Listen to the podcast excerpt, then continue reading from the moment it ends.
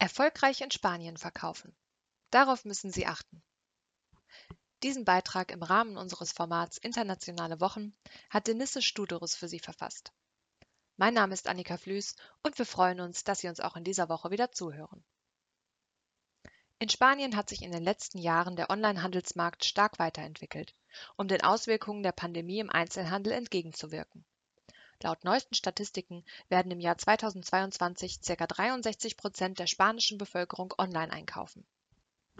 Dies bedeutet eine große Chance für Online-Shops, ihr Online-Geschäft auf dem wachsenden spanischen Markt zu etablieren. In diesem Rechtstipp der Woche stellen wir Ihnen einige Besonderheiten vor, auf die Sie achten sollten, wenn Sie planen, Ihr Geschäft nach Spanien auszuweiten. Zunächst die wichtigsten Gesetze für den Onlinehandel in Spanien. Folgende spanische Gesetze sollten Sie auf dem Schirm haben.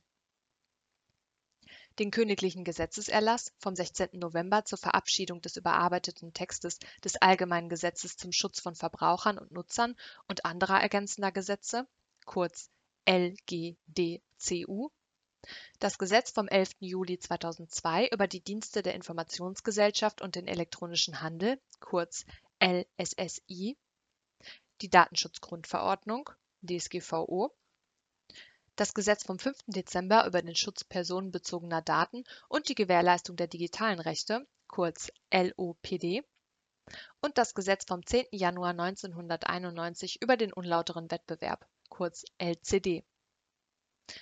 Sämtliche Gesetze wurden hier der Einfachheit halber auf Deutsch übersetzt. Die Abkürzungen entsprechen natürlich den Gesetzen, wie sie auf Spanisch wirklich heißen. Anmeldepflicht beim Verkauf von Elektrogeräten. Wenn Sie Elektro- oder Elektronikgeräte verkaufen, müssen Sie eine spanische Registrierung beantragen. Gemäß Artikel 11 Real Decreto 110 aus 2015 dürfen nämlich VertreiberInnen von Elektro- und Elektronikgeräten nur Elektro- und Elektronikgeräte von Herstellern in Verkehr bringen, die eine Identifikationsnummer aus dem integrierten Industrieregister besitzen. Wirksame Einbindung der AGB nach spanischem Recht müssen allgemeine Geschäftsbedingungen drei Voraussetzungen erfüllen, um gegenüber VerbraucherInnen gültig zu sein. Zunächst muss vor Vertragsschluss ein ausdrücklicher Hinweis auf die AGB zu finden sein. Hierbei handelt es sich grundsätzlich um einen schriftlichen Hinweis. Zweitens muss der Hinweis für den Verbraucher erkennbar sein. Das heißt, der Hinweis sollte so platziert werden, dass es dem durchschnittlichen Verbraucher zugemutet werden kann, den Link bzw. die AGB zu finden. Drittens muss der Verbraucher mit der Geltung der AGB einverstanden sein und ihrer Anwendung ausdrücklich zustimmen, denn sonst werden sie nicht Teil des Vertrags. Dies ergibt sich aus Artikel 80 fortfolgende LGDCU. Vertragsschluss nach spanischem Recht kommt ein Vertrag durch zwei übereinstimmende Willenserklärungen, das Angebot und die Annahme gemäß Artikel 1262 des Código Civil Español zustande Dabei unterscheidet das spanische Rechtssystem nicht zwischen einem tatsächlichen Angebot und einer bloßen Aufforderung, ein solches abzugeben, der sogenannten Invitatio ad offerendum. Die Darstellung der Waren gilt als verbindliches Angebot. Im Gegensatz zum deutschen Recht ist die Invitatio ad offerendum-Klausel nicht zulässig.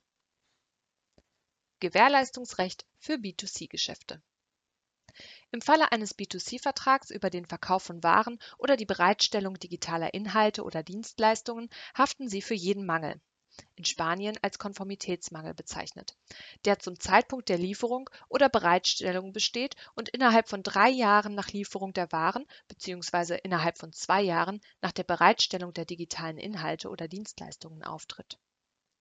Bei Gebrauchtwaren können Unternehmer und Verbraucher eine kürzere Frist vereinbaren, die jedoch nicht kürzer als ein Jahr Ablieferung sein darf.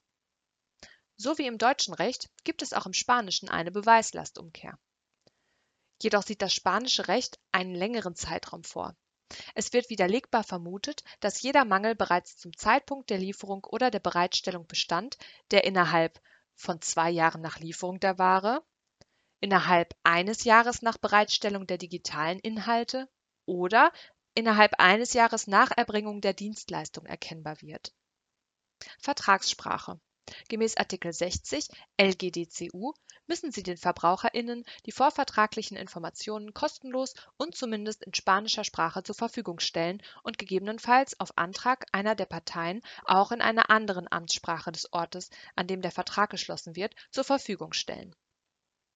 Somit müssen Online-HändlerInnen, die B2C-Geschäfte abschließen, den Vertrag in spanischer Sprache zur Verfügung stellen. Zahlungsarten Gemäß Artikel 60 LGDCU dürfen sie keine Gebühren für die Verwendung bestimmter Zahlungsmittel in Rechnung stellen. Wenn eine der Zahlungsarten nur in bestimmten Fällen verfügbar ist, sollte der Verbraucher darüber informiert werden.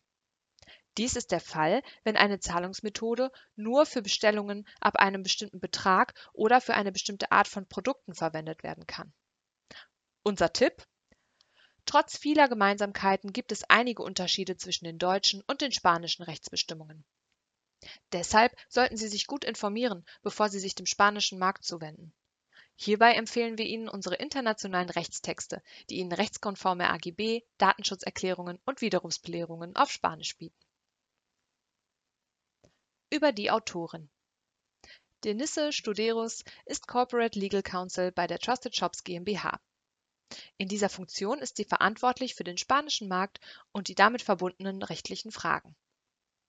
Sie studierte Rechtswissenschaften an der Universidad Sergio Arbolenda in Kolumbien und schloss das Studium mit einem Bachelor of Laws ab.